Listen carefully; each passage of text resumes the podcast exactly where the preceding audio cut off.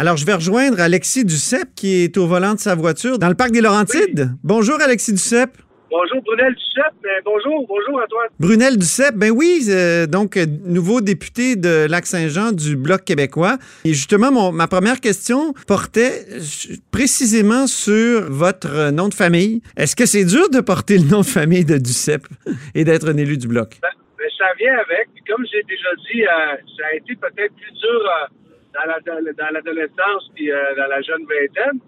Euh, mais après ça, mon père et moi, on a réglé ça ensemble comme de grands adultes. Et puis euh, aujourd'hui, c'est réglé tout ça. Je suis très fier de m'appeler Brunel Duceppe. Je suis fier premièrement parce que je porte aussi le nom de ma mère.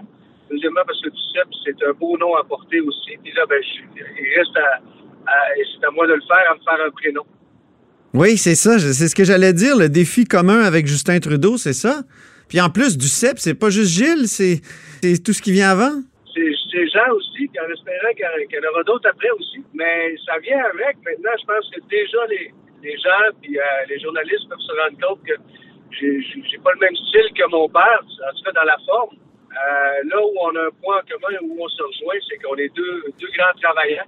Et ça, je pense que ça vient avec les valeurs de la famille. Euh, on est des gens qui travaillons très fort. Vous, vous avez changé de vie il y a quelques années. Là. Donc, vous êtes parti de Montréal, vous travailliez à l'époque dans le domaine de la production euh, cinématographique et télévisuelle, si je ne m'abuse. Exact. Puis là, vous avez déménagé au Lac-Saint-Jean euh, pour suivre votre épouse d'une certaine façon. Oui, mais ça faisait longtemps qu'on voulait, qu'on voulait euh, retourner en région. moi, ça fait 22 ans que que ma conjointe et moi, on est ensemble. Donc, ça fait 22 ans qu'on fait des allers-retours au lac, puis ça fait longtemps qu'on veut s'installer ici. Euh, et donc, à un moment il a fallu le faire parce que là, j'attendais des occasions professionnelles, puis ça venait pas. Et on s'est dit, ben, si on attend ça, on le fera jamais. Et là, euh, on s'est donné le, bon coup de pied au cul à bon québécois, comme on dit. Et puis, euh, on est parti s'installer au lac et on n'a jamais regretté notre choix par la suite. On est très heureux d'y être et c'est ici qu'on va y faire le restant de notre vie. Donc, euh, avant d'être élu, vous étiez, vous avez travaillé donc un an et demi, si je ne m'abuse, euh, pour papier euh, résolu, pour produits forestiers résolus. c'est, oui? Ça veut dire que presque un an, oui, presque un an à tout, mais c'était déjà deux ans et demi qu'on est revenu. Là. Mais avant ça, je faisais les allers-retours les fins de semaine pour aller travailler sur les plateaux de tournage jusqu'à temps que je me trouve cet employeur chez Résolu qui est à partir du mois de janvier, en fait, de cette année, où j'ai commencé à travailler pour Résolu. C'est un travail très manuel dans, ce cas-là. Oui, ben en fait, euh, aussi, euh, le travail que je faisais sur les plateaux de tournage était aussi un travail très physique. J'étais perchiste. Euh, bon, il y avait beaucoup de, gestion de plateau à faire, mais j'étais aussi, par la bande, moi, impliqué dans toutes sortes d'autres choses, dont j'étais sur le CA de mon syndicat Lactis à Montréal, okay. membre élu. J'ai gravité aussi dans beaucoup d'instances politiques sur des exécutifs où j'ai participé à l'élaboration de plateformes politiques. J'ai été conseiller de Véronique Yvon pendant la chefferie et la course à la chefferie du PQ. Lorsqu'il est tombé malade, moi, alors, à, ce moment-là, j'ai appuyé Alexandre Cloutier. Donc, ça fait longtemps que je gravite euh, dans le milieu politique comme euh, en coulisses, comme on peut dire. Là. Puis, euh, je, je l'ai fait aussi, évidemment, toutes les campagnes du bloc. J'y participais à fond de train. Oui. Euh, je veux vous entendre sur Option nationale parce que vous avez fait un petit détour par Option nationale. Euh, vous étiez euh, donc vous aviez appuyé Jean-Martin Ensemble. Qu'est-ce qui vous a fait quitter à ce moment-là le, Bloc et le Parti québécois pour aller vers cette petite ben, formation politique? J'ai jamais lâché le Bloc. OK. j'ai jamais lâché le Bloc. je suis toujours resté bloquiste. À ce moment-là, moi, j'ai suivi Jean-Martin parce qu'il m'inspirait. Euh, c'est un gars que j'admire beaucoup. Euh, quand il a quitté pour former euh, Option nationale, moi j'étais au congrès de fondation. puis ensuite, quand il, a quitté Option nationale, moi c'est un peu là que j'ai lâché Option nationale et je suis retourné dans le giron du PQ.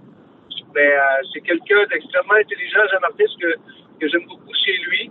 c'est sa façon de. C'est son discours face à la souveraineté qui est, un discours plus moderne, qui va toucher plus les jeunes oui. Euh, c'est important aussi de rassembler tout ce beau monde-là, parce que pour plusieurs personnes, euh, l'indépendance du Québec, là je parle des boomers, c'est un peu la suite logique de la Révolution tranquille.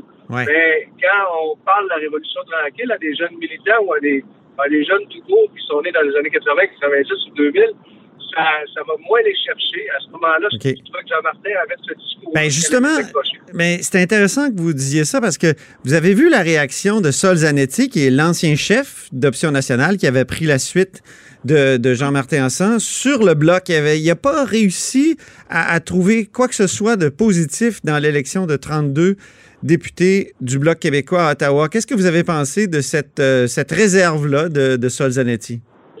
sa façon de voir les choses. Je pense, convaincu que Zanetti était très heureux que les Écossais envoient un grand nombre euh, des souverainistes au Parlement à Londres, à Westminster.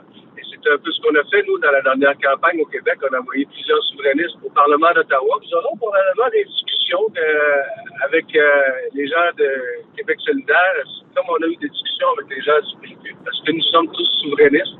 Et je suis convaincu qu'à force de dialogue, on va réussir à rassembler le plus grand nombre de personnes possible. Est-ce que on peut dialoguer avec Martine Ouellette maintenant qu'elle a fait sa sortie post-électorale? Martine Ouellette, donc, pour rappeler aux auditeurs, elle a dit que c'était un retour en arrière, que, la campagne, disons, des François Blanchette. Ben, C'est-à-dire que moi, j'ai pas reçu d'invitation au dialogue de sa part et je ne lui en ai pas envoyé.